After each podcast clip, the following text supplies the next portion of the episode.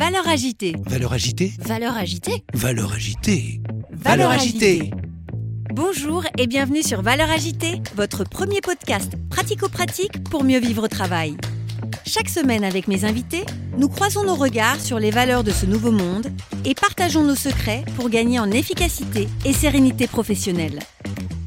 DG, DRH, manager, vous avez des enjeux de transformation ou tout simplement souhaitez être plus performant et plus épanoui dans votre vie professionnelle? Alors ce podcast est fait pour vous.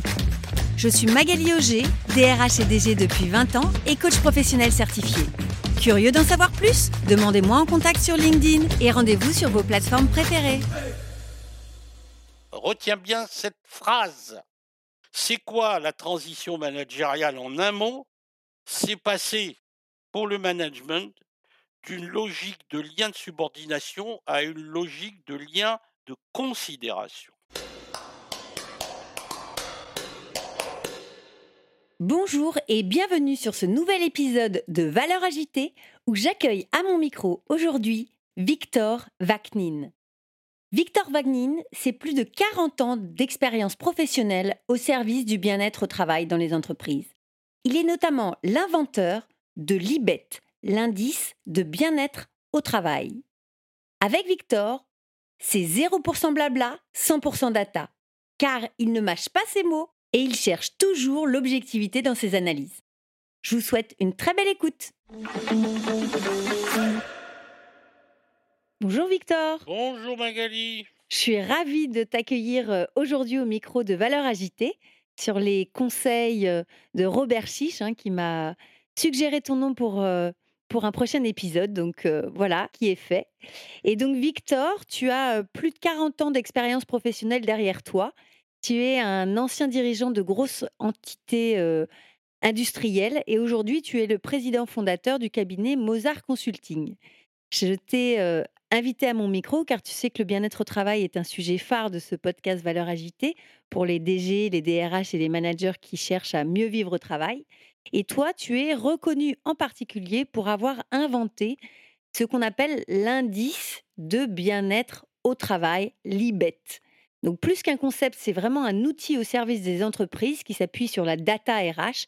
Et donc c'est ce que tu vas nous expliquer euh, à travers cet épisode. C'est bien ça? C'est ça. C'est ça, on peut, on peut moduler un petit peu certains termes, mais c'est ça. Eh bien, écoute, je te, je te donnerai l'occasion à travers cet épisode de, de pouvoir utiliser justement les termes qui te, qui te correspondent le mieux. c'est évidemment avec plaisir.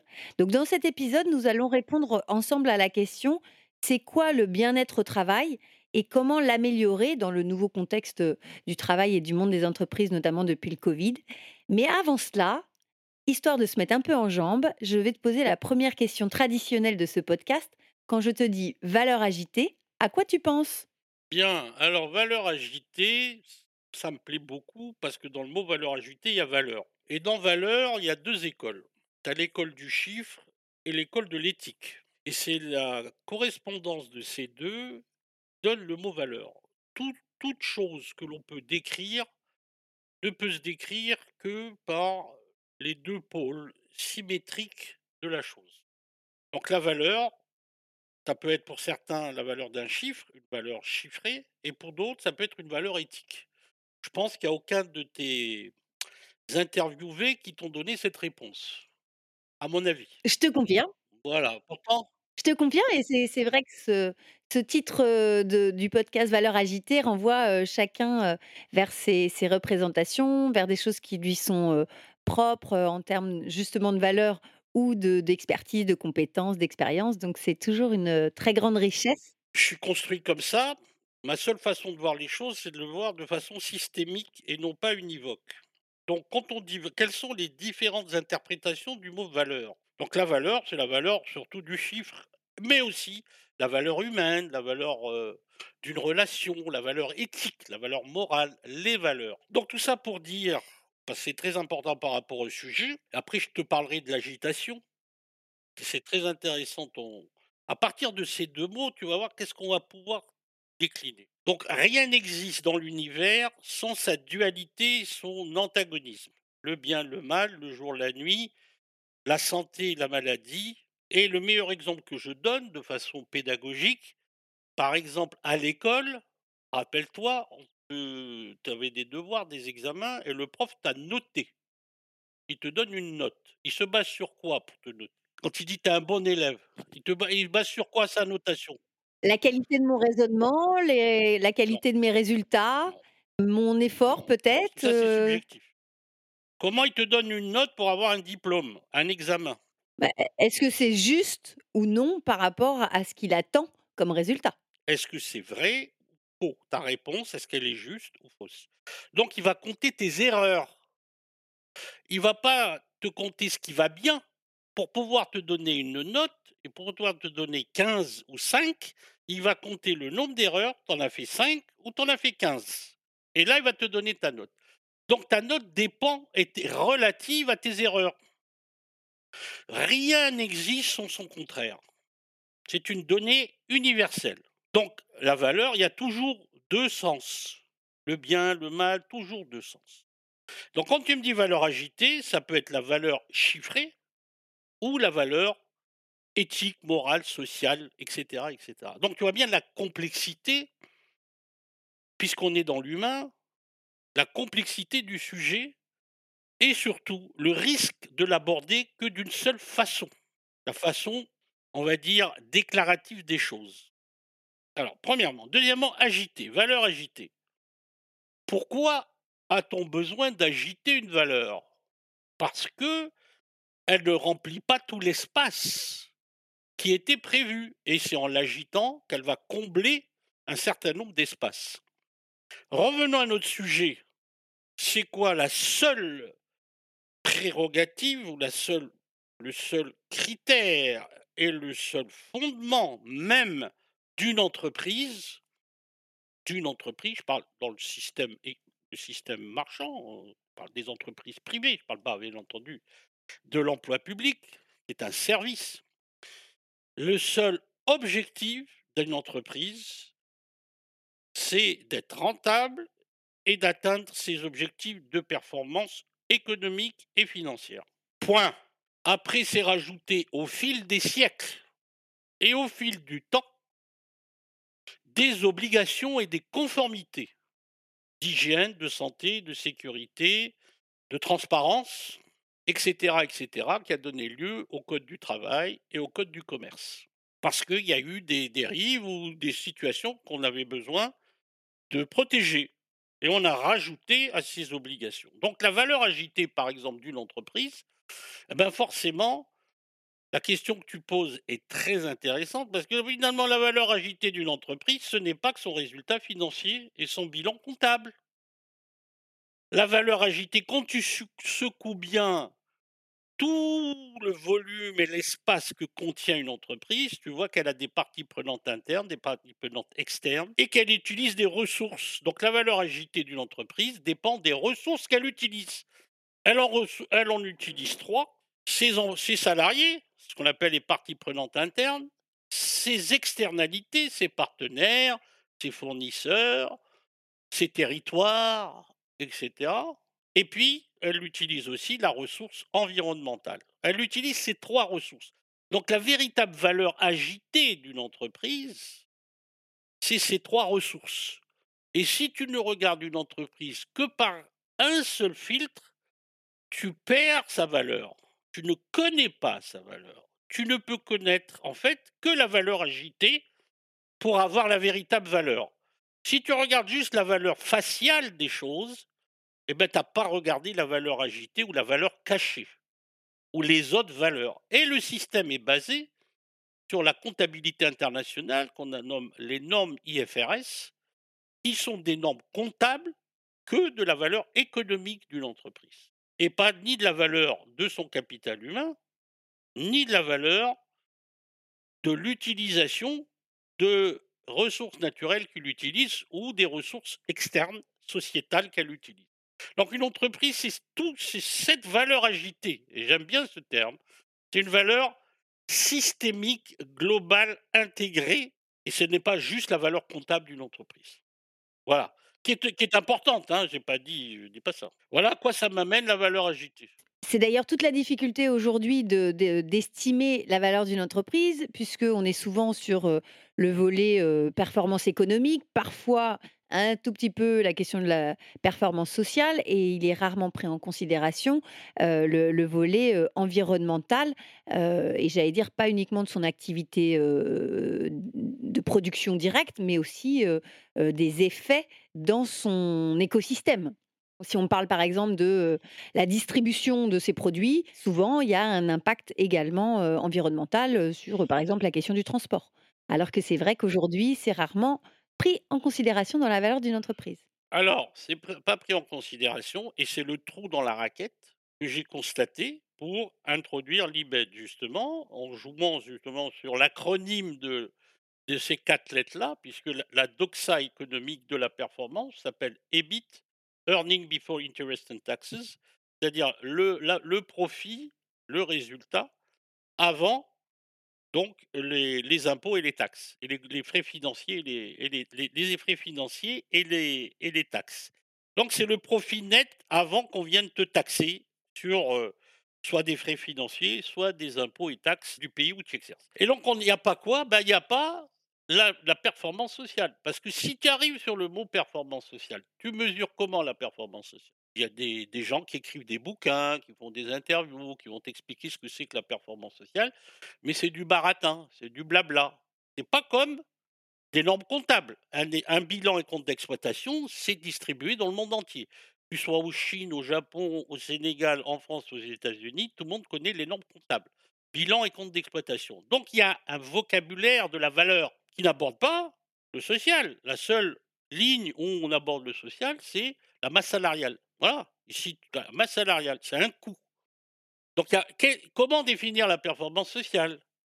Comment cette performance sociale vient compléter en plus ou en moins la valeur d'une entreprise? Et c'est là où le modèle de l'indice de bien-être travail propose de dire, eh bien, si les gens se sentent bien au travail, hein, le bien-être travail, c'est pas d'avoir des dispositifs du bien-être de la personne au travail, comme si on avait le Club Med ou Camping Paradis dans l'entreprise. Le bien-être au travail, c'est pouvoir bien faire son travail et être au travail. Tu vois les deux termes. C'est ça le bien-être au travail. Si les gens se sentent bien au travail, est-ce que ça a un impact sur la productivité? Donc la question que je me suis posée, en fait, elle se résume en une seule chose, et c'est une grande question que toutes les entreprises se posent, mais sur lesquelles ils n'ont pas la réponse parce qu'ils ne se posent pas vraiment la question, ils préfèrent la mettre de côté, parce que le cauchemar des entreprises ou des employeurs en général, c'est d'établir le lien entre organisation du travail, donc management, et productivité.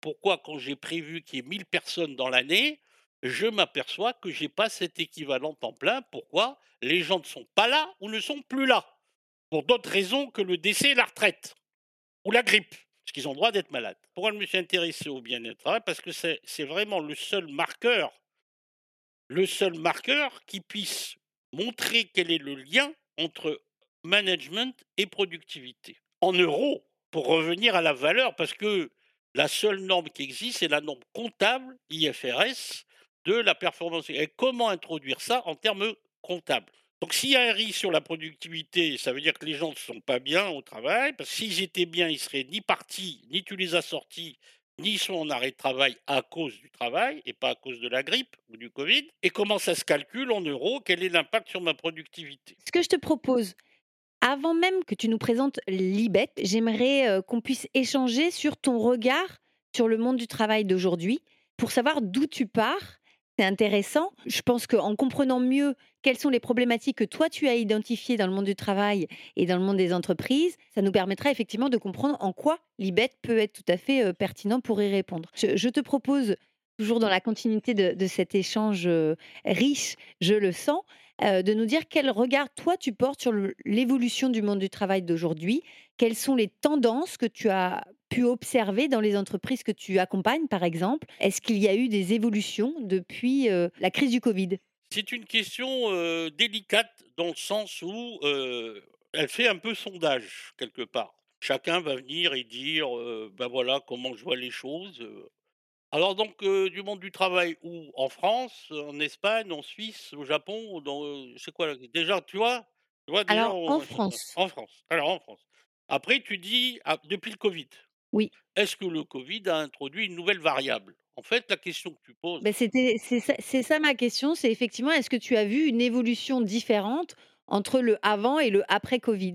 Tout le monde nous dit que, heu, il y a un nouveau monde. OK, alors la question, alors je précise pour montrer l'intérêt de l'analyse systémique des choses, parce qu'il y a tellement de de d'opportunistes et de charlatans dans ces sujets-là, qu'ils simplifient les réponses à des questions souvent très, très ouvertes comme la tienne. Alors d'abord, je distingue, heu, il y a 30 000 000 d'abord, il y a de quel type de travail on parle? Le travail des entrepreneurs individuels, des artisans, des commerçants, des salariés?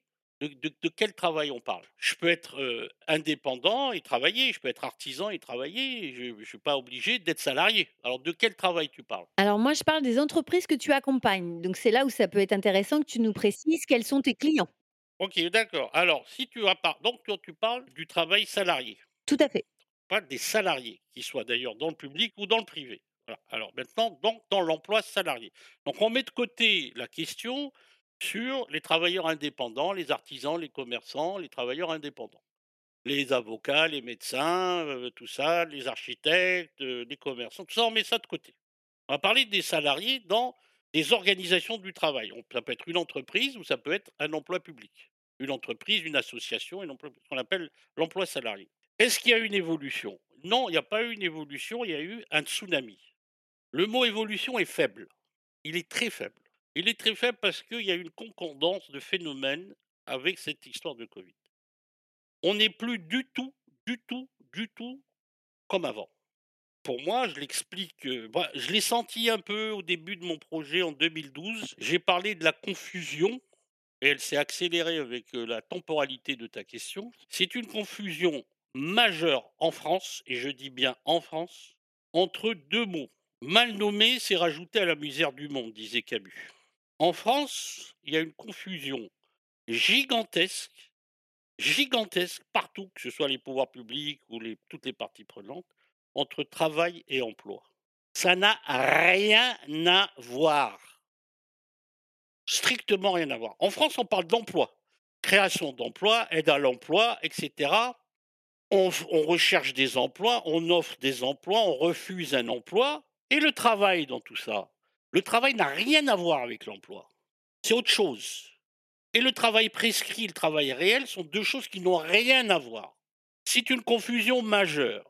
Alors pour revenir à ta question, le télétravail, c'est pas le téléemploi et on ne parle pas du travail. Pourtant, on est passé à du télétravail, pas du téléemploi. Donc c'est 2 choses qui n'ont absolument rien à voir. Un emploi, c'est un besoin. Un travail, c'est une énergie. Ça n'a rien à voir. C'est encore plus grave quand tu vois que dans les organisations d'emploi, les employeurs, il y a une confusion majeure, catastrophique, qui crée des problèmes psychologiques et social terribles. On confond RH et management. Quand il y a un problème, donc dou double confusion. On brûle, on tue des DRH, on leur arrache la chemise, on fait du RH bashing, comme si les RH étaient responsables du management. Faux! Les RH sont responsables de la compétence, de l'emploi. Ils apportent une ressource au manager et le manager utilise la ressource.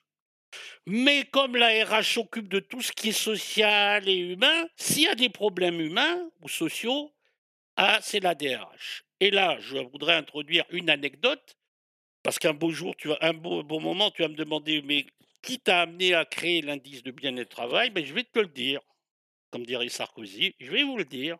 Le 22 septembre 2008, au JT de 20:00 j'avais quitté France Télécom depuis 23 ans, où j'étais patron des nouvelles technologies.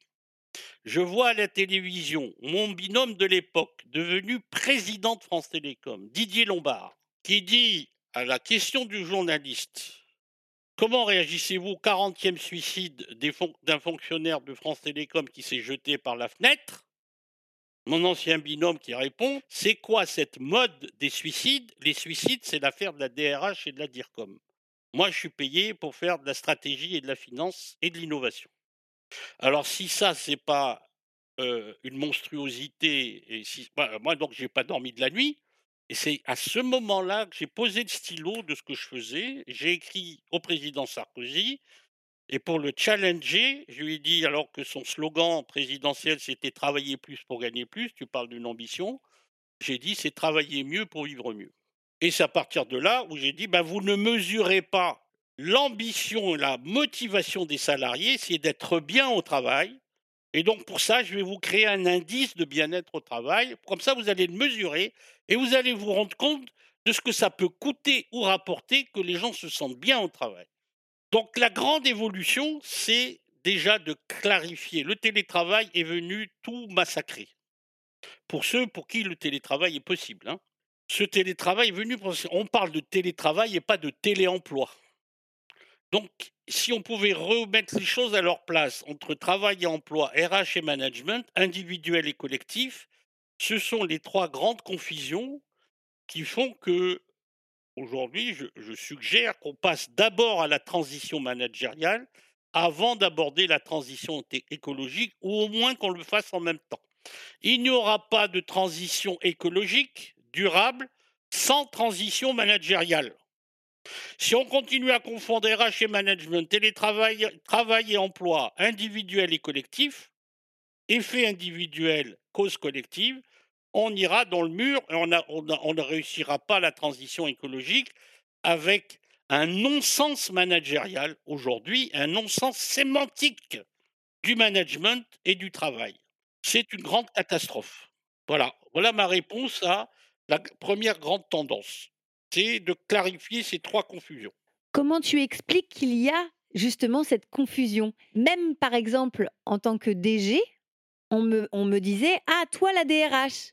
j beh, je disais: «Non, il y a une continuité, certes, heu, qui était la fonction managériale en tant que DRH et en tant que DG, mais heu, ça n'est pas le même métier, ce n'est pas la même place, c'est complémentaire, ça ne se substitue pas» et effectivement, je vois bien que, autant la RH est considérée comme un métier, comme une profession, autant manager est beaucoup plus diffus et d'ailleurs, par exemple, y compris sur LinkedIn, on trouve des groupes de DRH où il y a une reconnaissance entre DRH. Il y a très peu de reconnaissance entre DG ou entre managers. Parce que, encore une fois, ce sont des confusions et malheureusement des tu sais, on importe des fois des produits qui viennent d'ailleurs. Le management est un produit américain. Donc on a importé, la culture managériale, elle vient des États-Unis. Sauf qu'aux États-Unis, on n'a pas importé la culture managériale du Japon ou de la Chine ou d'Afrique, on l'a importé des États-Unis et parce que c'était pratique et parce qu'il y avait l'internationalisation du marché. Donc pour l'Amérique, l'Europe, c'est ce que j'appelle les comptoirs, comme les comptoirs africains on vient débarquer les produits, que l'on a fabriqués et qu'on l'on a ailleurs et puis malheureusement, on a utilisé ce qui vient d'Amérique comme étant une référence, comme le Coca-Cola et on l'a appliqué aux humains. Mais aux États-Unis, la notion de management, c'est la notion de business management. On manage des business. La question de manager des équipes ne se pose jamais. Quand un problème quand quelqu'un a un problème, il va voir le psy. Le psy et l'avocat sont les 2 tuteurs de chaque personne aux États-Unis. La culture est différente et nous, on importe comme ça des États-Unis. Il y a même des mots nouveaux qui sortent là-bas et on se dit: «Tiens, ça apparaît chez nous». Heu, tous les mots à la mode, les buzzwords qu'on utilise et cetera. C'est une fainéantise de l'esprit. On ne veut plus prendre le temps d'essayer de comprendre les choses et de les intégrer dans un contexte, dans un système. Nous sommes en France et en Europe. Nous ne sommes pas aux États-Unis, nous ne sommes pas ailleurs. Donc la culture est très importante. Pour aller vite, on achète sur étagère. Du fast-food, des mots de management, on achète et on utilise des mots de management. On écrit des bouquins, on fait des publications, on passe à la télé ou sur les réseaux sociaux, on devient on parle de nous, on est content et on importe. On importe au lieu de partir de ce qu'on est et de ce qu'on a pour essayer de construire ensemble une valeur managériale et donc le manager en France, je dis souvent, ce n'est pas une compétence, c'est un droit, comme un droit de cuissage. tu as fait telle étude, tu as le droit à tel poste de responsabilité. C'est un droit. Ce n'est pas une compétence. Pourquoi? Parce que la compétence, on peut te la donner sur un métier, mais le management, ce n'est pas une compétence. C'est un droit d'accès à une autorité, au lien de subordination. Toi, tu as le droit d'exercer le lien de subordination qui est dans le Code du travail. Et il n'y a que toi qui peux organiser le travail et le lien de subordination et de la responsabilité de l'employeur, donc de son management. C'est aussi ça la transition managériale. Comment passer? Retiens bien cette phrase, parce qu'elle est très importante pour moi. Tu pourras la ressortir autant de fois que tu veux. C'est quoi la transition managériale en un mot? C'est passer pour le management d'une logique de lien de subordination à une logique de lien de considération. Quand la France aura compris, c'est tout le débat qu'on a sur les retraites ou sur d'autres d'autres réformes, on ne considère pas les gens. Ils sont subordonnés soit à un pouvoir politique, soit à un pouvoir managérial, soit à une autorité. Et en France, le contrat de travail te donne le droit, te donne le lien de subordination. Tu es subordonné, tu n'es pas considéré. Et tout ce qu'on essaie de faire autour, la RSE, l'entreprise à mission, les, les mandolines et tout ça, c'est pour redonner un peu de considération, mais à des gens qui ne sont pas obligés de le faire, puisque eux, on leur a donné le droit de subordination. Le droit de subordination. Mais tu te rends compte ce que ça veut dire, le lien de subordination? Pourquoi on leur a donné le lien Pour pouvoir faire passer la, loi sur le CDI et le CDD, les pouvoirs publics et les législateurs, dans les années 70, ont créé ce qu'on appelle le lien de subordination dans le droit du travail. Et l'organisation du travail relève de l'employeur. Et quand on a créé avec nos amis de l'ANACT la qualité de vie au travail, on avait dans le texte de loi invité les représentants du personnel à parler de l'organisation du travail. Elles ont refusé. Pourquoi? On ne veut pas être co-gestionnaire de l'organisation et de la performance. Donc ce droit n'est pas utilisé. La QVT aujourd'hui permet de poser la question de l'organisation du travail. Elle n'est jamais ou rarement utilisée par les organisations syndicales parce qu'elle ne veut pas qu'on puisse leur dire après qu'elles ont coopéré à une organisation du travail qui pourrait être déficiente, harcelante, stressante, la charge de travail, etc. Pas de cogestion. Et on reste bloc contre bloc. Donc ça, ça fait partie aussi des grandes évolutions. Donc l'histoire du droit est très importante et de la culture interne. Est-ce que ça va changer? Ça ne se crée pas comme ça. Donc entreprise par entreprise, euh, dirigeant par dirigeant, OS par OS, c'est à eux collectivement d'organiser cette transition managériale sur tout ce qu'on vient de dire. De l'endroit où tu es pour observer l'évolution de ces entreprises, tu as le sentiment qu'il y a une prise de conscience et que là, on est en train de mettre en œuvre? Ou est-ce que tu penses que la prise de conscience n'a pas encore eu lieu? Oui, mais tu peux pas. D'abord, c'est global. Comment tu peux D'abord, c'est pour ça que l'IBET est intéressant parce qu'il va te donner un marqueur déjà suivant les secteurs économiques. Pourquoi aujourd'hui l'IBET de l'industrie Je te pose la question. Depuis 12 ans qu'on fait l'IBET, depuis 2011, on calcule l'IBET sur les 10% de salariés qui sont dans l'industrie, on a 15, 15%, 75 dans les services, 15 dans l'industrie et 10 dans le BTP à peu près. Pourquoi la filière industrielle a toujours un IBET très bien, on est bien, on sent bien au travail, puisque l'IBET est au-dessus de 0,85. Depuis 12 ans que nous faisons l'étude, la data étude, hein, ce n'est pas des questionnaires, hein, avec les données de la DARES, de la CNAMTS, de l'INSEE, etc. Donc, c'est les données nationales. Ce n'est pas, pas un questionnaire euh, chat, GPT. Hein. Et la filière industrielle est toujours au-dessus de 0,4. Alors, je te pose la question. Pourquoi? Alors, moi, je ne connais pas suffisamment le secteur des industries. Euh, donc, euh, je n'ai pas, de, de j'ai pas envie de... Mais je, je parle à l'expert, l'expert, l'expert du management et tout que tu es. Je parle à l'expert qui a une, une expérience de, cette, de, ces, de, ces sujets-là. Je parle, même si tu n'as pas été dans l'industrie, on est d'accord.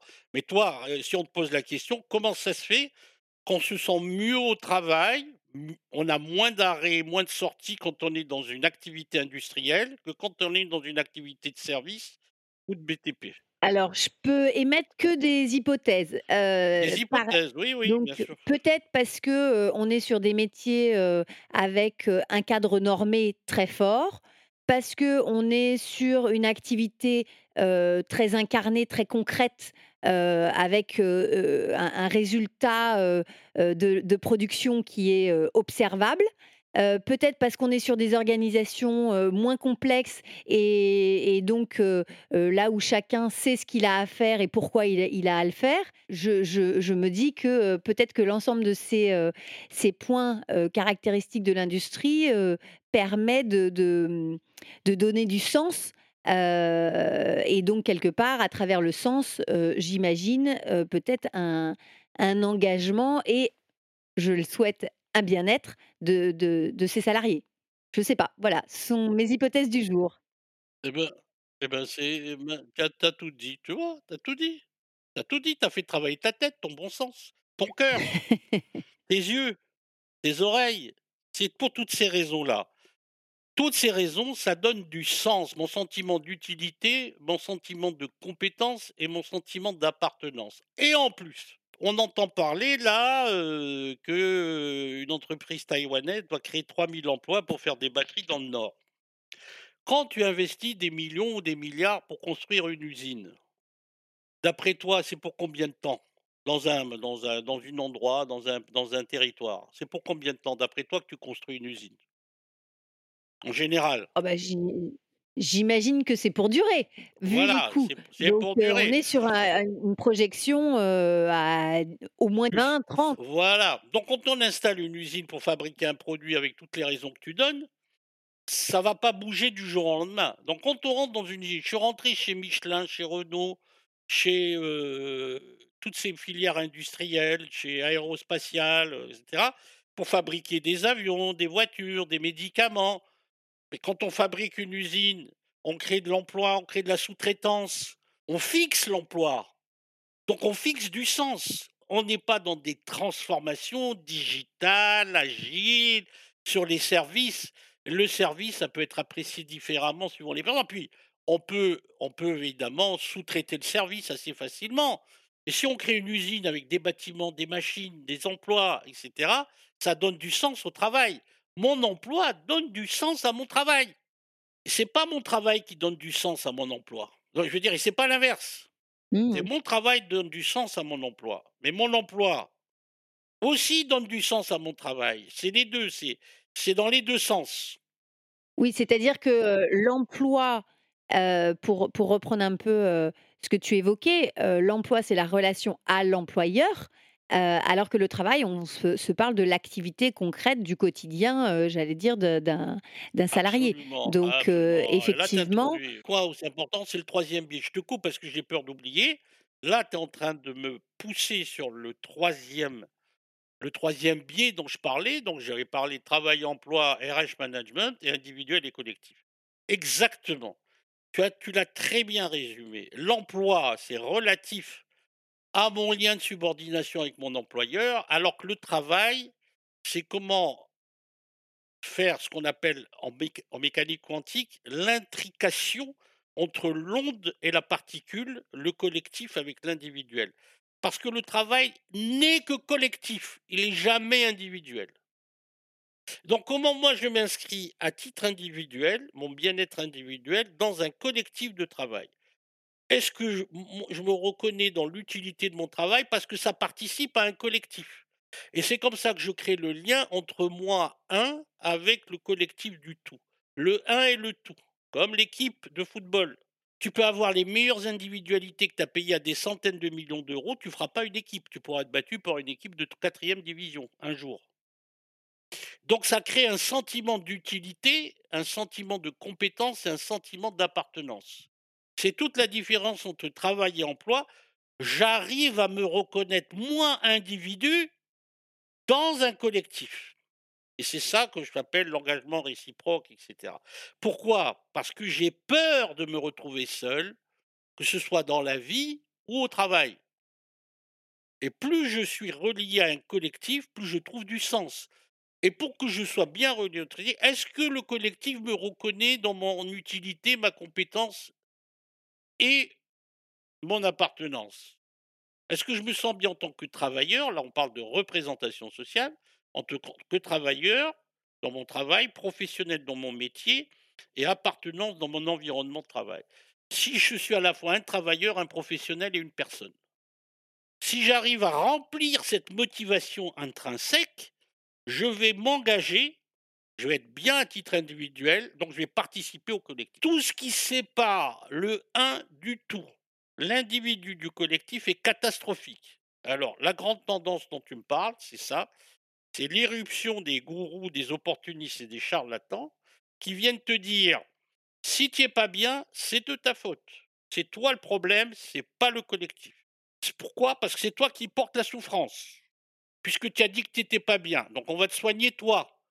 Mais on va pas agir sur les causes, on va agir sur les effets. Et c'est là où le charlatanisme arrive, quand il traite les effets et pas les causes. Je te rejoins parfaitement. D'ailleurs, heu, hem, par exemple, l'épuisement professionnel ou le burn-out, heu, finalement, est-ce que c'est un drame de la conscience professionnelle, donc qui nous renverrait vers l'individu?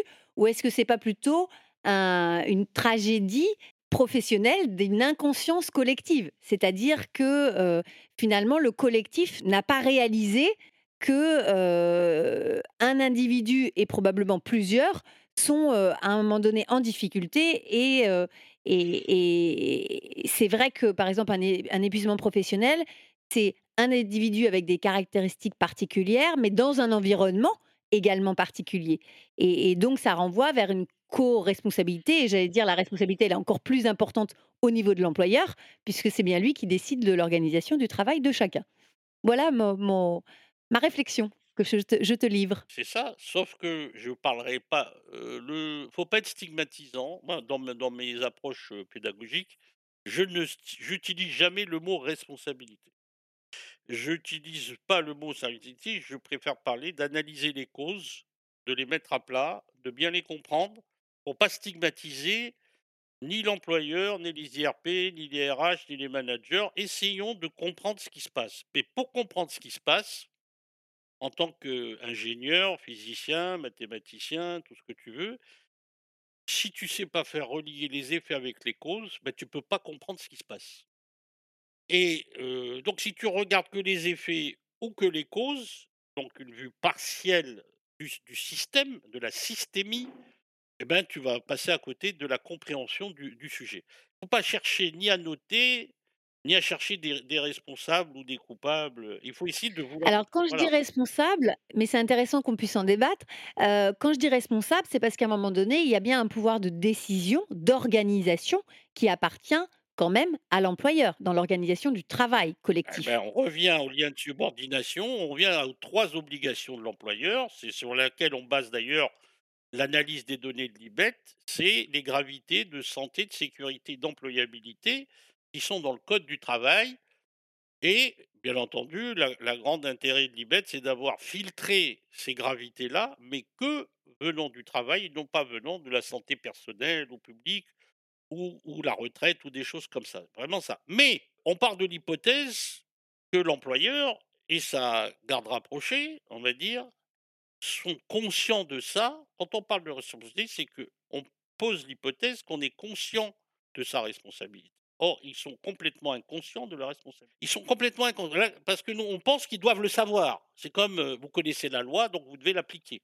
Mais justement, à partir du moment où ils vivent sur 3 biais énormes, c'est des biais, c'est presque naturel chez eux. La confusion entre travail et emploi, là, le lien de subordination, RH et management, on va jamais dire à un manager: «Je te vire parce que tu es à l'origine d'un harcèlement». Il va pouvoir éventuellement être poursuivi pour fait de harcèlement, mais jamais un employeur va le virer pour fait de harcèlement. Il va le virer pour ne pas avoir atteint ses objectifs opérationnels, pour incompétence professionnelle.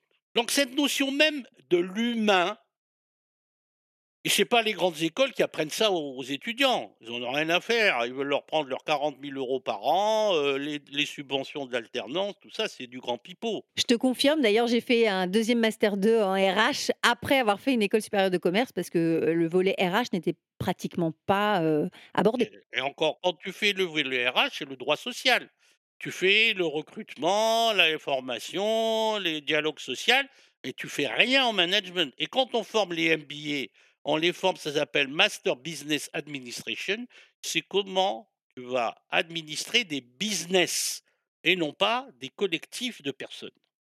La considération donc tout ça, heu, le PDG, il le sait pas, le conseil est-ce que tu as déjà vu un conseil d'administration, à l'agenda d'un conseil d'administration, parler de valeurs éthiques, morales ou sociales de l'activité? Ils en ont absolument rien à faire. Est-ce que tu as déjà vu un commerce qui met dans l'agenda, c'est quoi la RSE ou la QVT ou et cetera? Non, ils prennent un cabinet qui va leur chanter une mandoline. OK, ils vont plaquer ça, ils vont faire de la com, ils vont faire un événement, ils vont faire un team building et tout le monde est content. Pourquoi? Parce qu'en France, tu accèdes au management non pas par une compétence sociale, humaine, par une valeur supplémentaire, je dirais, agitée, mais par un droit. Tu as le droit parce que tu sors de telle école ou tu viens de et cetera, tu as tel diplôme et puis voilà. Et beh, c'est ça. Et donc la transition managériale, elle est elle est ça. Alors pour pouvoir aborder ces questions-là les grands patrons vont te dire: «Moi, j'ai 3 soucis, j'ai 3 cauchemars». 1, j'ai pas le temps. C'est un peu comme Didier Lombard le 22 septembre 2008. C'est l'affaire de la DRH ça ou de la DIRCOM, c'est pas mon affaire. Moi, je suis pas payé pour ça. Je suis PDG ou DG, je suis pas payé pour ça. Payé pour faire de la stratégie, de la finance et de l'innovation. L'acquisition de boîtes et cetera. Je suis pas payé pour ça. Alors là, c'est le danger du silotage du travail sur des emplois. C'est-à-dire on a on a aligné le travail sur des emplois parce que les emplois, on peut les aborder par SAP.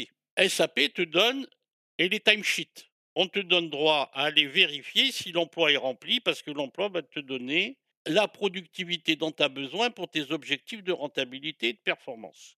On ne veut pas voir le travail, donc il faut un état d'esprit. Alors là, on rentre dans un autre champ parce que le poisson pourrit par la tête et l'escalier se nettoie par le haut. Si le grand patron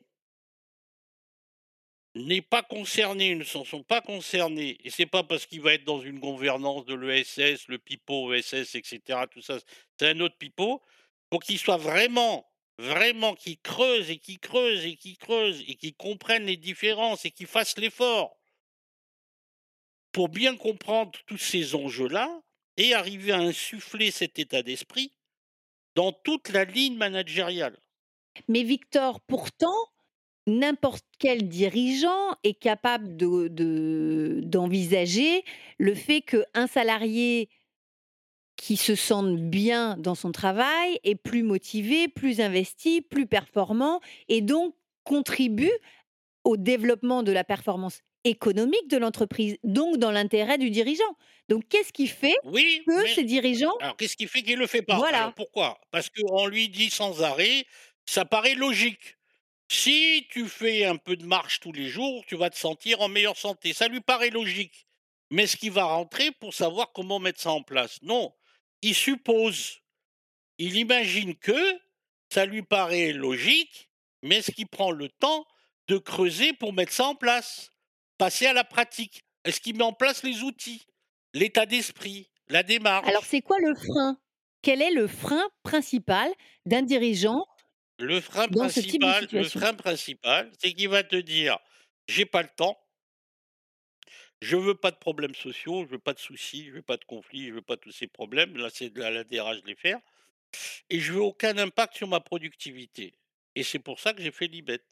Je suis rentré par la fenêtre de la productivité parce que je lui démontre quel est le gisement de performance de tout ça et BTBet, en espérant qu'avec ce chiffre de ce qu'il peut gagner et de ce qu'il ne peut plus perdre, en fait je vais peut-être le pousser à effectivement rentrer dans le concret. C'est la seule façon d'essayer de faire bouger les choses. Sinon, il va dire: «Oui, je sais tout ça, c'est bien, Mettons-le un baby-foot, une salle de sauna, une, heu, une heu, période de heu, un un comité d'entreprise, des tickets restaurants, et puis et des ruches sur le et des ruches sur le le balcon, sur la terrasse. Voilà pour lui ce que c'est. Donc ce que tu es en train de me dire, Victor, c'est qu'on a à la fois un frein dans «je ne veux pas évoluer», «je ne sais pas qu'il faut évoluer», «je ne peux pas évoluer parce que je ne sais pas comment faire». Heu, c'est-à-dire que de de ce que je comprends, c'est qu'on a des Et je ne suis pas et et concerné voilà et je je me sens et même pas je je ne concernée. suis pas Heu, ce qui est effectivement, heu voilà, exactement. C'est ces 4 freins-là, c'est ces 4 freins-là. Alors de temps mmh en temps Ou alors il va sauter sur, heu, un charlatan qui vient lui dire: «On va faire un peu d'RCE, on va faire du team building, on va travailler du collectif». Ou alors mieux, j'ai une application digitale qui va te permettre de dire: «Je on va danser ensemble» ou ceci ou cela. Je vais bon, ou alors je fais une entreprise à mission, je déclare que je suis entreprise à mission, je fais de la com, je fais du pipeau, du baratin, j'occupe le terrain, je fais de la pub et cetera. Je crée une un happy officer, je crée une direction de la RSE. Je oh, je coche les cases, qu'on vienne pas m'embêter. Je fais un DU, je prends une application sur internet, je fais un DU par un unique. stagiaire et j'envoie le DU à la directe. Voilà, j'allais te proposer, heu, de passer à, on va dire, heu, l l'autre sujet qui nous concerne en particulier, c'est justement, c'est quoi l'IBET? C'est quoi l'indice de bien-être au travail? Et surtout, à quoi ça sert? Il Faut d'abord partir du principe. Donc en fait, moi je suis parti du principe qu'on n'avait aucune idée du lien, du marqueur entre organisation du travail, donc management et productivité. Ah et donc, heu, par exemple, heu, les entreprises, y cherchent un peu, ils vont tomber sur, heu, le taux d'absentéisme et le turnover. 2 bêtises, heu, 2 bêtises d'analyse, d'analyse, sociale, heu, considérables. Pourquoi? Parce que les gens, ils ont le droit d'être malades, d'avoir un cancer, une grippe, le covid et le médecin, il te dit pas: «C'est à cause du travail que je l'ai arrêté». Donc déjà, le taux d'absentéisme, il est biaisé. Premier élément.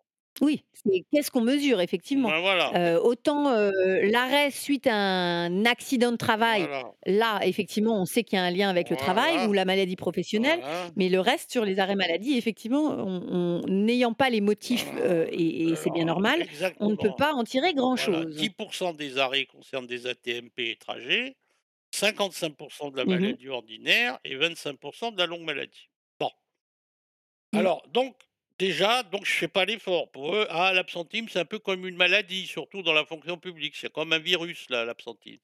On ne sait pas faire la différence, la santé de la personne, la santé publique et la la gravité qui vient du travail, de l'organisation. Premier élément. Deuxième élément, donc le bien-être au travail, pourquoi? Donc j'ai cherché ce lien, quel est le marqueur entre organisation du travail et productivité? La productivité, c'est quand les gens sont pas là ou ne sont plus là.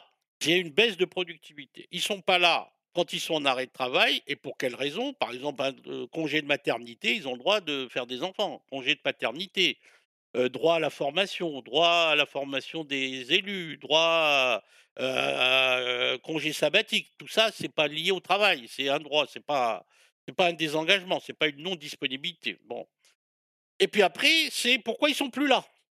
Bah, s'ils sont partis à la retraite ou ils sont morts, heu, c'est pas pas à cause du travail. Heu, si c'est, heu, un licenciement économique, c'est à cause de la stratégie. Donc je vais filtrer toutes les variables qui sont représentatives d'un impact sur la productivité et que ça. Pourquoi? Encore une fois, parce que quand tu tapes à la porte de la productivité, tu peux peut-être tu peux peut-être intéresser le dirigeant à mieux comprendre d'où vient sa performance et la dégradation de sa performance. Victor et comment tu mesures, heu, le le les effets sur la productivité, non pas d'un absentéisme, mais d'un désengagement, au sens, je suis présent, mais bah, finalement j'en fais moins, quoi? C'est prévu dans le modèle, c'est prévu dans le modèle. Oui, oui, c'est dans le modèle. Alors, c'est dans le modèle, il y a ce qu'on appelle un coefficient de coût caché de risque de présentéisme. Ça s'appelle. C'est un c'est un un une pondération asymptomatique. Donc on introduit, on surpondère le risque de gravité par ce qu'on appelle les coûts cachés et dans les coûts cachés, il y a une partie des coûts cachés où il y a un risque de présentéisme. Donc tout ça, c'est dans le modèle. C'est comme un modèle météo ou un modèle financier. Il y a des risques apparents, symptomatiques et des risques asymptomatiques. Et alors cette pondération, comment tu la définis? Elle est propre à chaque entreprise? Et de quoi elle dépend dans ces cas-là? Ou est-ce qu'elle est unique? Alors elle peut donc nous, les modèles que j'ai développés depuis des années, je me suis basé sur des millions de statistiques, si tu veux, je me suis basé sur les travaux, notamment de l'université Jean Moulin de Lyon, qui a travaillé sur les coûts cachés depuis 50 ans. Et donc j'ai établi des des des coefficients différents entre un arrêt de travail, une sortie, fonction publique ou secteur privé. Tout ça à partir de données qu'Apicil, dans les études que Apicil euh, m'a aidé pendant des années à établir le modèle. Donc voilà, il y a un coefficient de coût caché. Dans ce coefficient de coût caché, il y a les coûts indirects et les coûts asymptomatiques de présentéisme. Et dans chaque gravité, on filtre le modèle, c'est un algorithme. On part des, des- des variables de gravité, des types d'arrêt de travail, les types de sortie. On évite tout ce qui n'est pas lié à un désengagement, soit de l'employeur, soit du salarié. Quel est l'impact sur la productivité? On pondère par les coûts cachés. Et pour avoir un indice, pour calculer un indice de quelque chose, un indice de X, tu ne peux le calculer que dans une seule équation. Ça, c'est la mathématique et la physique qui le dit. Hein, ça peut pas être un RH qui tu peux inventer ça. Bah, il se trouve que comme je suis ingénieur et directeur de la recherche de grandes entreprises, donc j'ai eu ce passé, si tu veux, mathématique et financier. Pour mesurer un risque, tu ne peux le mesurer qu'à partir de la gravité sur ce risque. Donc un indice de bien-être travail, plus la somme de toutes les gravités d'emploi et de maladie, voilà, ce qu'on appelle le risque de non-disponibilité des qu'est-ce qui vient partir ta productivité? Et tous les effets désagréables que tu veux pas, qui, dégradent ta productivité, les arrêts de travail et les sorties, mais que du travail, hein, pas pour d'autres raisons, qui est égal à et pour avoir un indice, ça fait un moins la somme de tous ces taux-là, et c'est comme ça que l'IBET score a été calculé. Et est-ce que, ce coefficient de coût caché, il a, il évolue? C'est-à-dire que, est-ce que, on parlait tout à l'heure du covid par exemple, mais même globalement depuis, heu, 10 ans, 20 ans, est-ce que, ce coefficient a évolué pour prendre en considération une, une évolution, réelle de la société, dans laquelle on on est ou finalement il est stable? Non, non, il n'est pas stable, c'est-à-dire, en fait, pour établir un modèle, tu fais des hypothèses.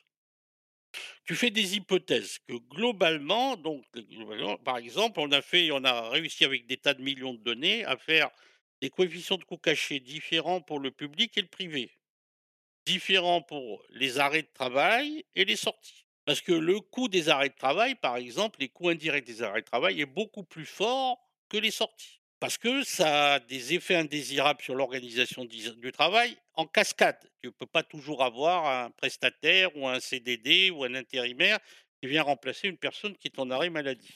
On sait que c'est un peu plus fort. Donc le modèle, il te donne une première approche pour avoir vraiment la valeur très vite de cet impact. Et puis, c'est comme un scanner, tu peux scanner cet indice sur toute l'organisation du travail en anonyme à partir des données sociales et que des datas assez importantes, que sur des populations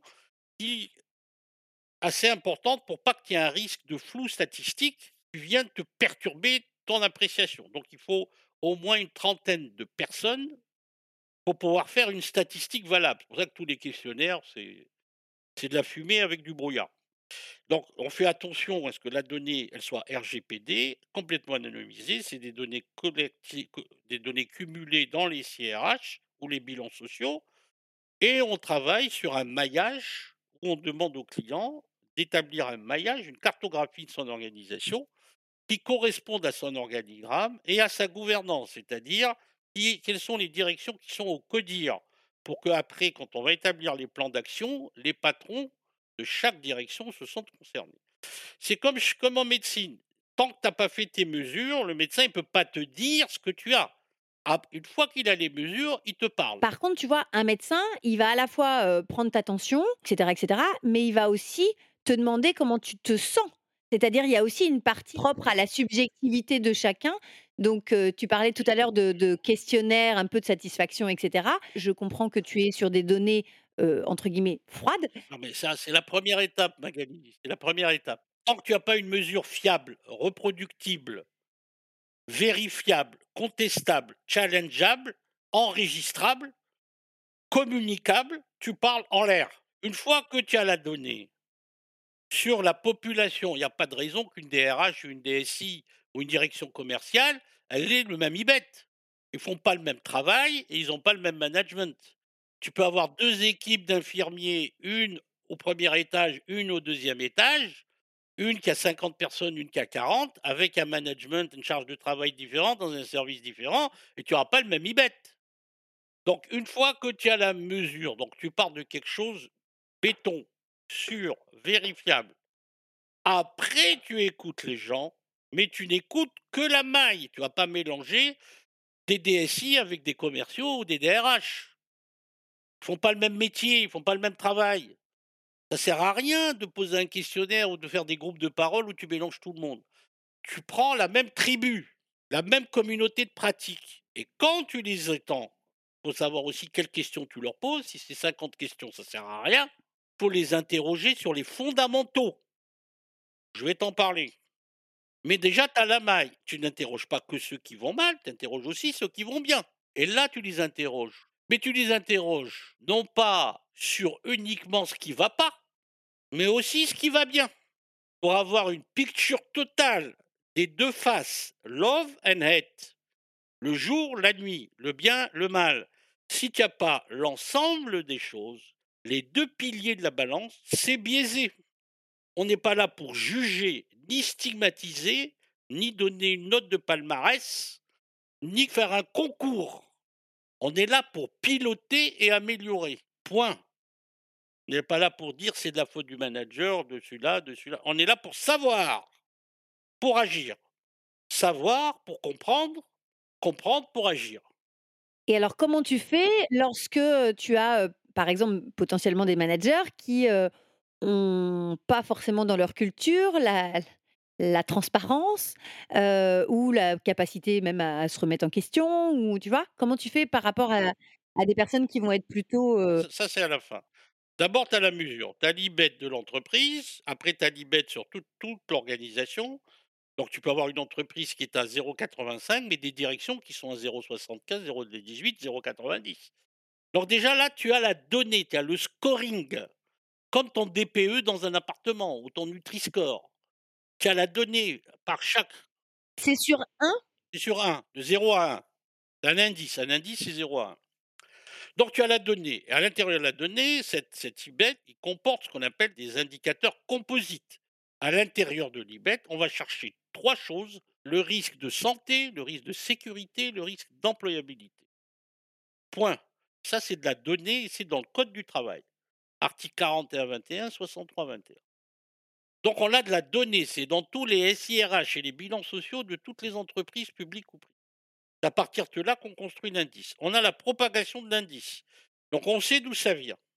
Une fois qu'on sait d'où ça vient, on va construire avec l'équipe de pilotage du projet, engagement, qualité vie au travail, appelle ça ce que tu veux, prévention, ça c'est la com qui parle. On va établir ce comité de pilotage. On a l'indice qui va te mesurer l'impact, donc c'est-à-dire l'effet sur la productivité, qui va te permettre de dire ben, ça, ça va, ça va pas, et où ça se situe. Et on a un deuxième outil qui s'appelle le référentiel de vigilance managériale. Une fois que tu as les effets, tu agis sur quelle cause? Donc tu as décrit la vigilance managériale que tu dois avoir sur le travail, le métier l'environnement de travail. Que tu sois dans n'importe quel pays du monde, c'est les trois composantes des causes socio-organisationnelles. Le travail des gens, leur métier et leur environnement de travail. Il y en a, c'est plus le travail, d'autres, c'est plus le métier, comme des RH, des DSI, c'est des métiers.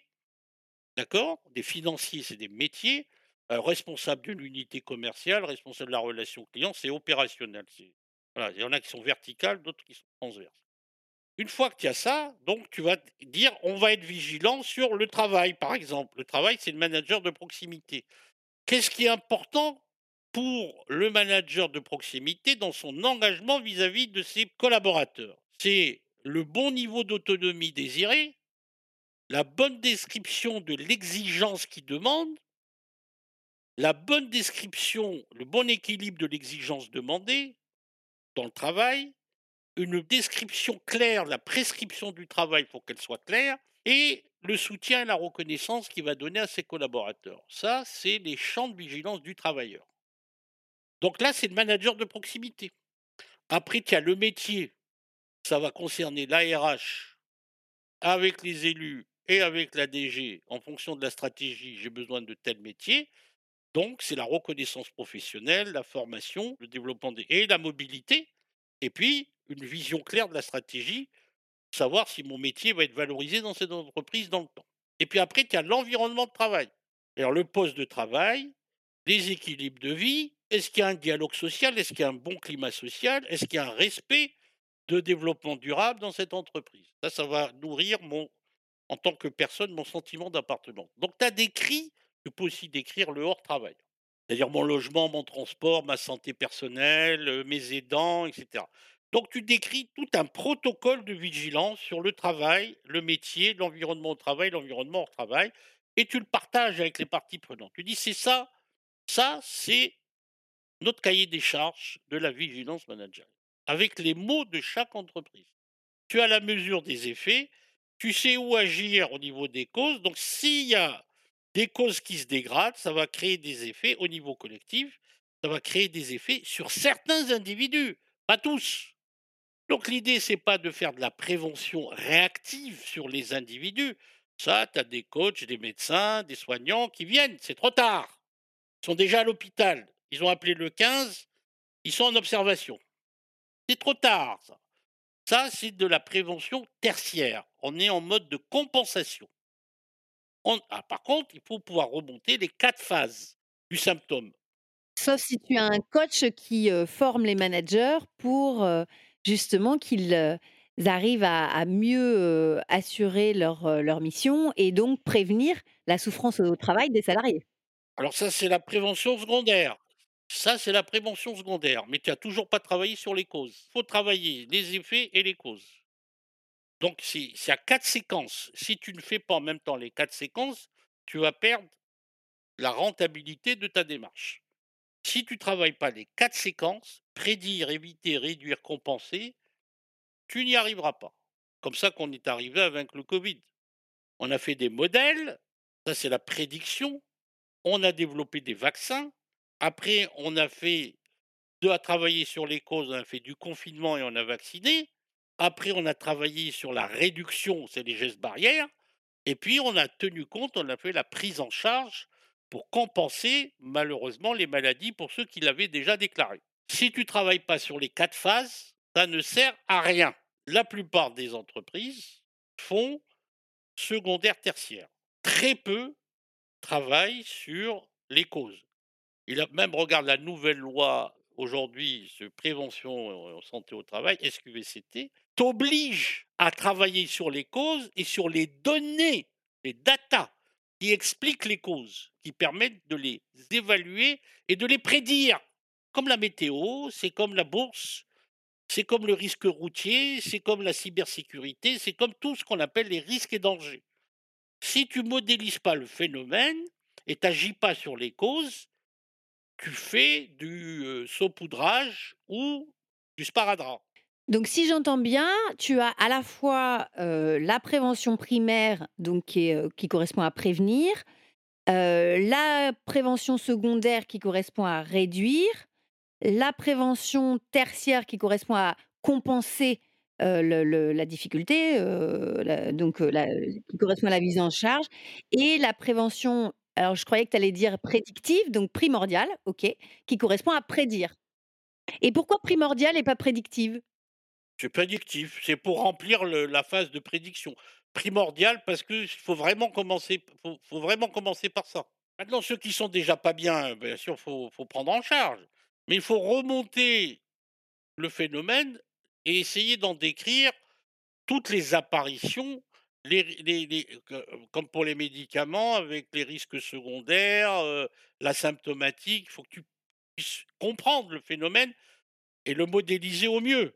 Une que tu as une bonne description, tu peux prédire comment ça va évoluer. Après, il y a des symptômes qui vont te dire: «Ah bah, dans le modèle, si tu as ça, si ça vient de là, ça peut venir de là» et tu vas agir sur les causes. Voilà pourquoi il te faut le modèle causal, le référentiel de vigilance. Alors, je vais te poser une question qui est en lien, hein, qui est pas directement, sur ça, mais c'est en lien avec les données RH. Ce que j'ai constaté dans ma carrière ou dans mes échanges avec, un certain nombre de mes pairs, des RH ou DG d'ailleurs, je me suis aperçue que finalement, il y a très peu d'analyse des bilans sociaux ou même, par exemple, des, entretiens professionnels. Or, il y a déjà beaucoup de matière, à exploiter. Qu'est-ce qui fait qu'aujourd'hui, les experts RH ou DG n'exploitent pas comme ils pourraient, ces données RH qui sont déjà précieuses. Parce qu'ils ont pas de méthode, hein? Ils ont pas de protocole, il faut une démarche outillée. Bon, voilà, ils sautent sur des questionnaires ou des entretiens, ils mélangent tout et puis ils aiment bien une solution sur étagère, comme ils disent pratico-pratique, qui est un terme horrible, comme le terme que tu m'avais dit l'autre jour: «C'est quoi ta niche?» Voilà, donc heu, ils sautent sur ça, ben, il y a un gourou qui vient, il dit: «Il faut faire comme ça», alors le leadership, la bienveillance, le happy officer, toutes ces conneries de voilà et puis ils sautent là-dessus, ils travaillent pas en profondeur. C'est pas comme ça qu'on a fait la science et la médecine. Donc il y a la science sociologique, pareil. Est-ce qu'on veut la traiter? Non, dès que c'est humain, bah, on prend ce qu'il y a sur étagère, qu'est-ce qu'on va lui vendre et cetera. Tout est comme tu dis, tout est dans le bilan social. Moi, à partir du bilan social, je sors un IBET, même un IBET score. D'ailleurs, toi toi, en tant que professionnel, tu veux l'IBET score, il est gratuit pour tous les professionnels d'une entreprise. On leur déjà leur scoring général, il est gratuit.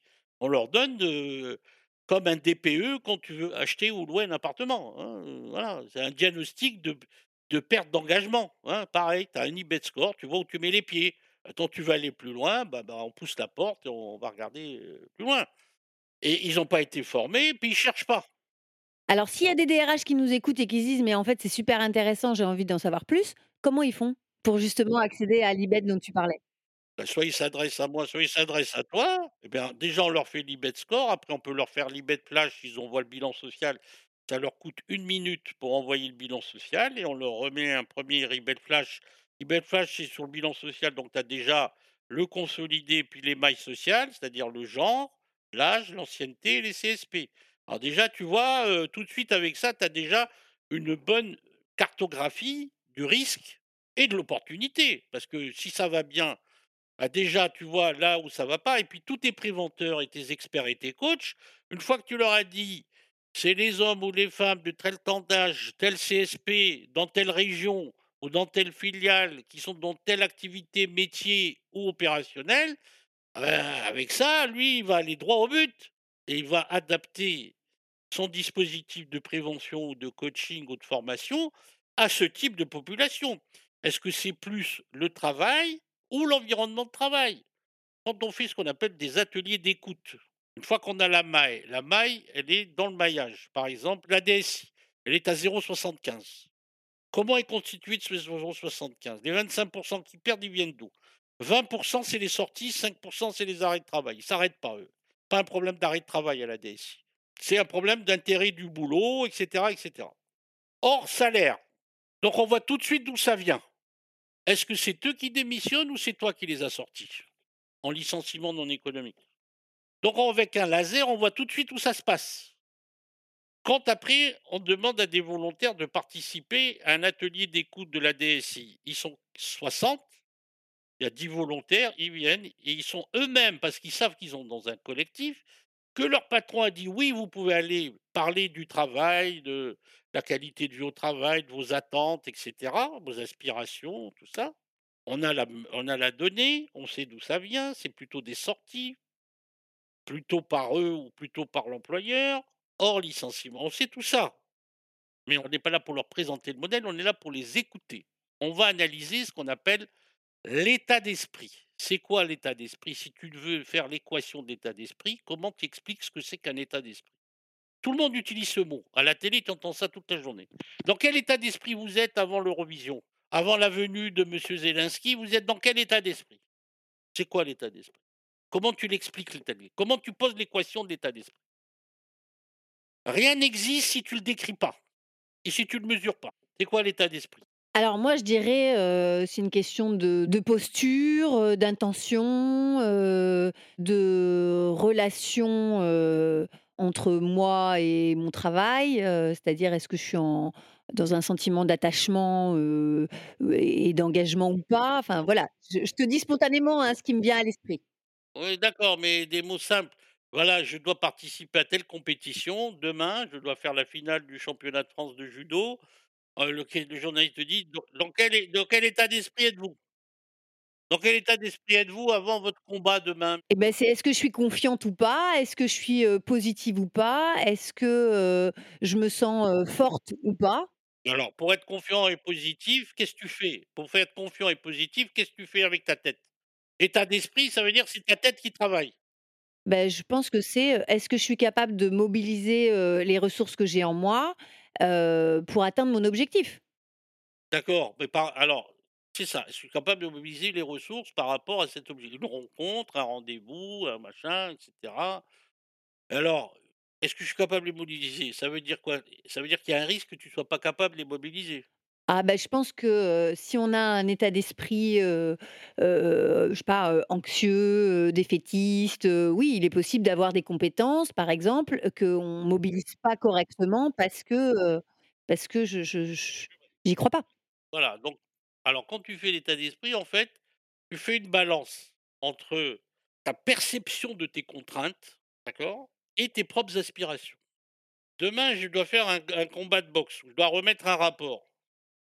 Il est prêt, je l'ai minuté, je l'ai répété, je me sens bien au niveau de mes contraintes. Mon aspiration, c'est vraiment que j'ai le temps de pouvoir poser mon rapport, de bien l'exposer.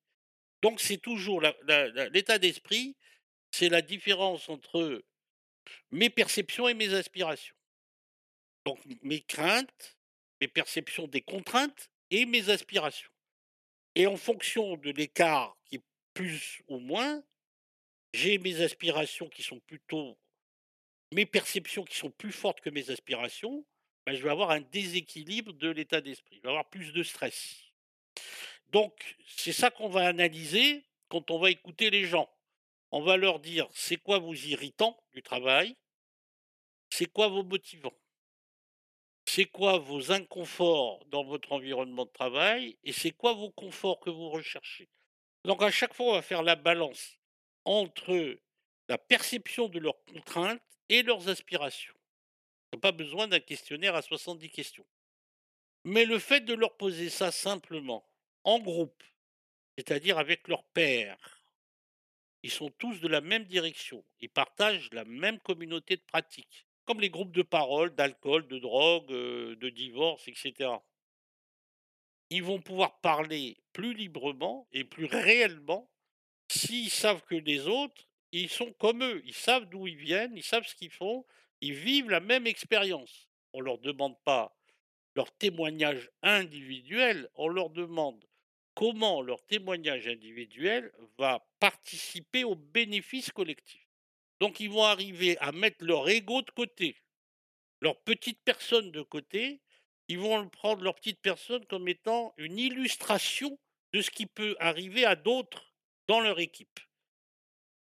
C'est toute la différence entre on va soigner les individus plutôt de dire on va comprendre qu'est-ce qui se passe au niveau collectif, on va essayer de comprendre les causes collectives pour agir sur les collectifs. Les individus, malheureusement, c'est trop tard quand ils sont en burn-out ou qu'ils sont en TMS ou qu'ils sont déjà trouvés. Là, il faut les prendre en charge. Ou après essayer, comme tu disais tout à l'heure, à éviter que ça se propage. Et puis, il faut agir sur les causes. Plus tu agis sur les causes en collectif, plus tu as un rendement de ton objectif, un rendement positif de ton objectif. Et plus tu peux modéliser ton risque, mieux tu, en fait, tu comprends ce qui t'arrive.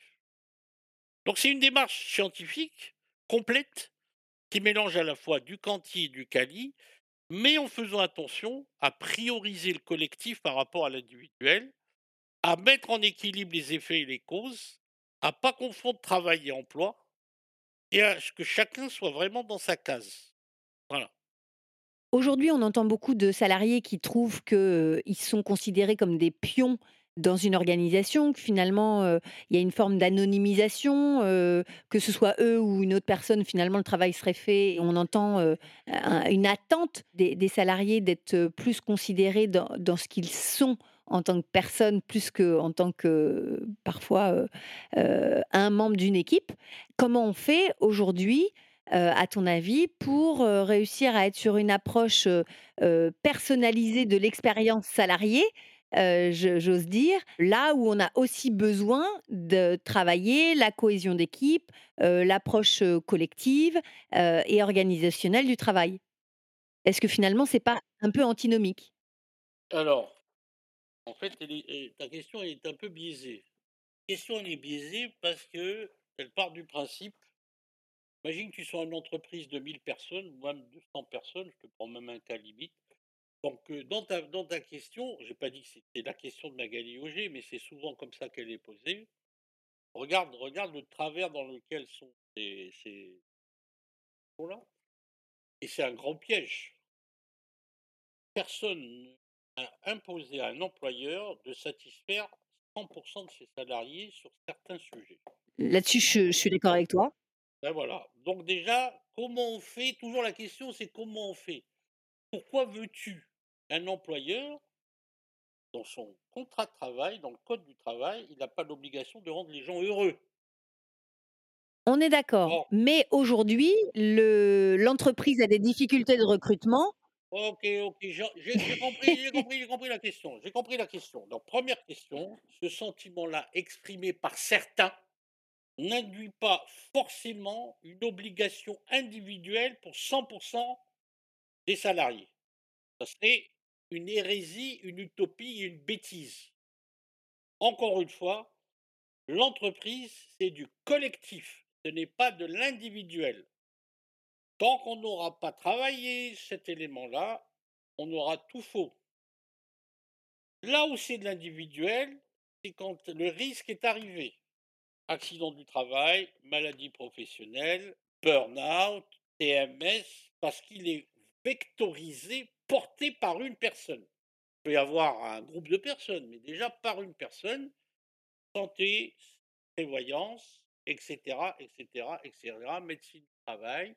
On prend en charge la victime. Point. Après, il a des obligations de prévention, mais c'est toujours collectif. Ou d'évitement sur les causes. Donc on n'est pas là pour répondre à 100% des individus. Déjà, première, heu, 1er élément. Il n'empêche que dans le blabla, les discussions, on dit: «Oui, qu'est-ce que je t'ai dit au départ?» une phrase que tu dois retenir, que tu l'as retenue. La considération. Voilà, on doit passer du lien de subordination au lien de considération. Toi-même, tu as utilisé cet adjectif et à la limite, tu l'aurais utilisé même si je même si je ne l'avais pas abordé par ailleurs. Tout à fait. Il est sorti spontanément de chez toi. Oui, oui, oui, tout à fait. Et je je t'ai même dit d'ailleurs, ils se sentent considérés comme des pions et et justement pas comme des personnes. Voilà, donc tu confirmes le besoin de transition managériale, de passer du lien de subordination Tout à fait. et bien, tu as la réponse. Arrêtez de considérer que vous n'êtes que dans un lien de subordination et c'est ça la transition, passer aussi, il va rester, mais vous devez l'accompagner d'un lien de considération et c'est pas la RH qui est responsable de ça, c'est le management de proximité et après lui avec son management N+2 et cetera et cetera et cetera. Et c'est aussi de respecter le dialogue social entre les représentants du personnel et la direction. Est-ce qu'un seul jour, on a vu un représentant du conseil d'administration, un administrateur ou le président, même dans les or les organisations que tu connais, un membre du bureau, délégué de la gouvernance, qui vient assister à une réunion du CSE? Le CSE, aujourd'hui, quand tu lis les textes du code du travail, il y a 3 obligations de l'employeur. Obligation d'information sur la stratégie, sur les résultats économiques et financiers et sur les les conditions de travail sociales. Est-ce qu'il y a une information sur les engagements de développement durable, de responsabilité sociétale et cetera? Aucune autre. Non, ça peut ne pas être dans les obligations de l'entreprise, mais ça peut faire partie des attentes des salariés. Je parle du CSE, je parle du je ne critique pas les attentes, je te parle de la méthode. Aujourd'hui, il y a un gros trou dans la raquette du code du travail. Autant j'entends parler de d'objectifs de développement durable, de l'RSE, d'entreprises à mission, des critères ESG, tout ça, la DPEF et cetera. Autant aujourd'hui, quand tu regardes le code du travail, les législateurs n'ont pas rempli cette nouvelle obligation au niveau des partenaires sociaux, dans le CSE. Gros trou dans la raquette. Donc, ce sentiment-là de considération, il est en l'air. De perte de considération, il est en l'air. Pourquoi? Parce que c'est la défaillance. Le manager, il confond travail et emploi et le manager, c'est pas la RH et on n'a pas, à partir de la tête, dit: «Attention manager, moi je tiens à ce que les gens se sentent bien au travail et qu'on n'ait pas de risque sur la productivité». Donc essayer de mettre en place des pratiques d'écoute et de considération, essayer de recréer des collectifs de travail et chaque collectif tu peux avoir 2 équipes de DSI qui ont des missions différentes avec des managers différents, mais s'ils parlent entre eux et puis tu as des transformations permanentes. Tu peux avoir un travail qui est organisé un jour comme ceci 6 mois après, comme il y a un autre travail qui arrive ou un autre logiciel et cetera. Donc c'est un une adaptation permanente. Une adaptation permanente.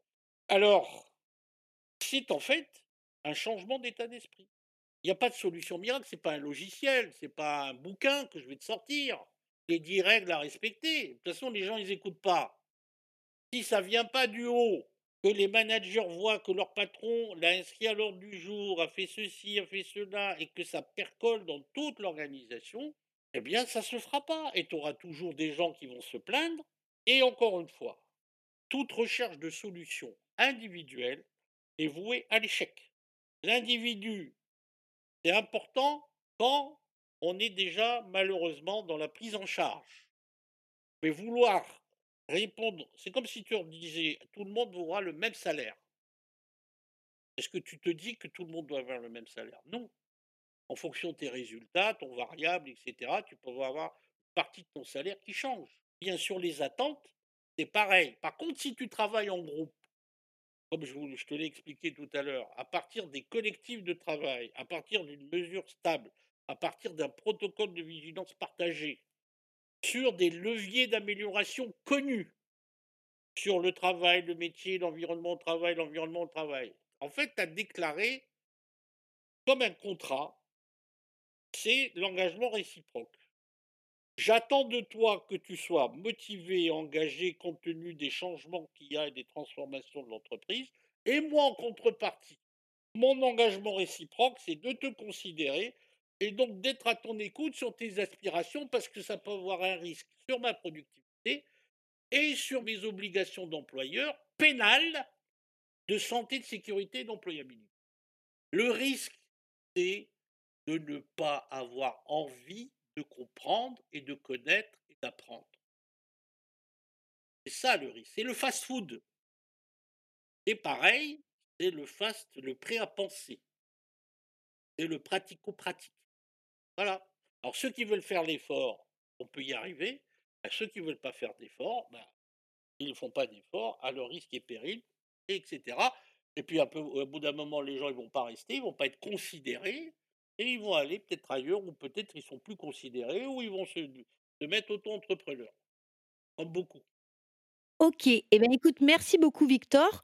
Je te propose de passer à un petit jeu qui s'appelle le Tip Top, où je vais te demander un chiffre entre 1 et 35 et je vais te poser des des des questions un peu plus personnelles. Combien de chiffres? Un 1er chiffre. Eh bien, je vais te donner 26. Alors 26. Quel est ton plus grand succès dans le domaine professionnel? D'avoir réussi un plan social, sans sans, heu, sans prud'homme. Effectivement, c'est toujours sensible, donc bravo. Un autre chiffre? 17. Quel est ton surnom entre amis? Alors je vais te donner le surnom que m'avait donné monsieur Lagardère au château, à rue de Presbourg. Donc les grands patrons de groupe Matra Lagardère, quand ils étaient entre eux pour rigoler, quand ils voulaient parler de Victor, ils m'appelaient Bulldog Honnête. Et toi, tu en penses quoi de ce surnom? Ça me va bien. Ça me va bien, Bulldog Honnête, ça me va bien. OK, ça marche. Un autre chiffre entre 1 et 35? 13. Alors 13. Quel métier tu souhaitais faire quand tu étais petit? Ah, très bonne question. Avocat ou journaliste? D'accord et pour quelle raison? Je sais pas, avocat ou journaliste, par exemple, j'ai inventé déjà alors ce que je peux te dire, ça c'est vrai alors j j'étais je pratiquais le basket. Bah, j'espère que tout le reste est vrai aussi, hein? Non, mais non, quand je dis: «C'est vrai», c'est tu vas me dire, «Tu l'as inventé», mais évidemment que le reste est vrai, que j'en ai à faire, tu vois pas? Et quand j'étais je faisais du basket depuis l'âge de 10 ans. J'aimais bien le basket. Donc je faisais le basket et quand il y avait les équipes seniors qui jouaient, je prenais un petit calepin, tu vas tu vas voir qu'il y a pas de hasard, hein. Je prenais un petit calepin, je notais tous les noms des des joueurs de l'équipe A et de l'équipe B et je notais alors je te parle de ça, c'était les débuts des années 60, hein, ça remonte à c'est dans un autre siècle, hein. Il y avait pas de avait pas de digital à l'époque. J'avais un petit calepin, donc il y avait mon équipe, hein, l'équipe A de mon club et puis les autres. Je notais tous les noms des joueurs et puis je notais tout tout ce qui leur arrivait, les fautes, les lancers francs, le nombre de points et cetera. Donc j'avais toute la data, toute prête, que même les journalistes venaient me voir à la mi-temps et à la fin du match pour que je leur donne toutes les datas du match. Entre les lancers francs, entre, heu, les points 2 points, 3 points, les fautes et cetera. J'avais toutes les données du match. Après tu t'étonnes j'ai fait Unibet. Effectivement. J'aimais bien, j'aimais bien avoir la la donnée quoi, avoir de la de comprendre par la donnée, on va dire. Par du par du concret, quoi. OK. Donc c'est c'est vraiment an ancré en toi. Une, heu, un autre chiffre? Alors 5. Qu'est-ce que, heu, tes collaborateurs apprécient le plus chez toi? Alors mon enthousiasme, ma passion. Et puis ma mon éthique. Voilà, il y a pas de coup tordu, mon éthique. Oui, ma passion, mon enthousiasme, heu, bon alors maintenant il y a d'autres choses qu'ils apprécient pas aussi, hein, faut pas non plus, heu, tout embellir.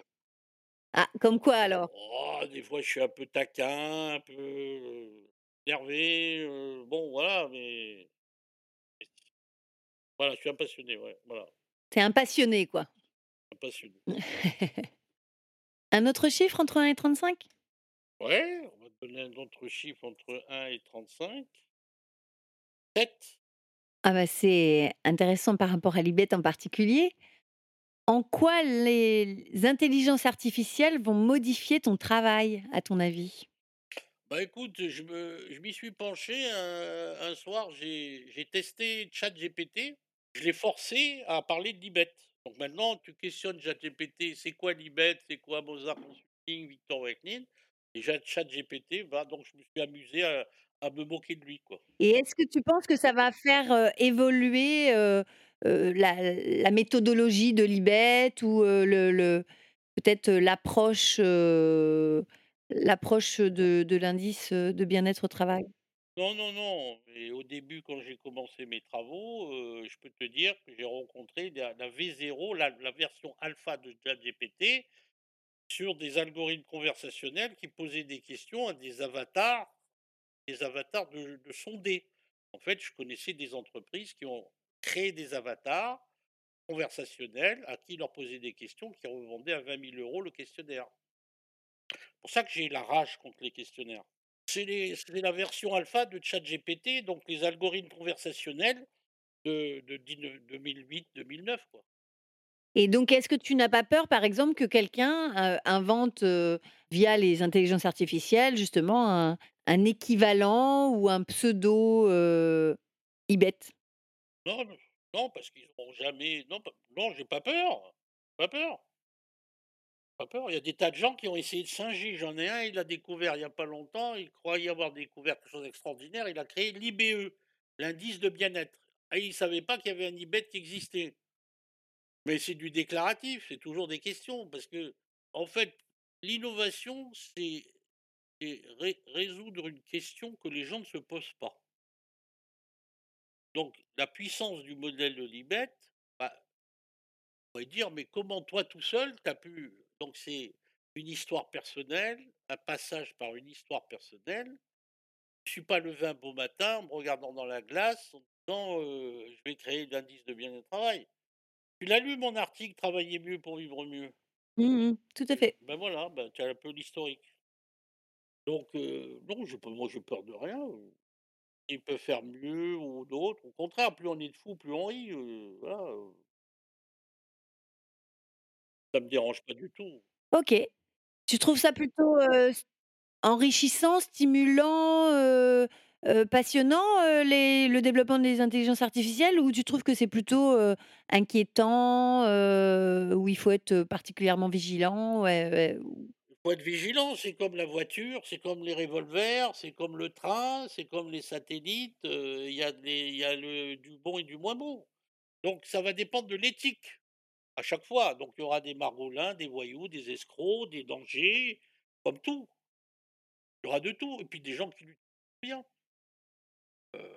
Comme tout, voilà, comme tout. Donc il va falloir être vigilant, mais ce n'est que ce n'est qu'une étape de plus dans la robotisation, sociétale.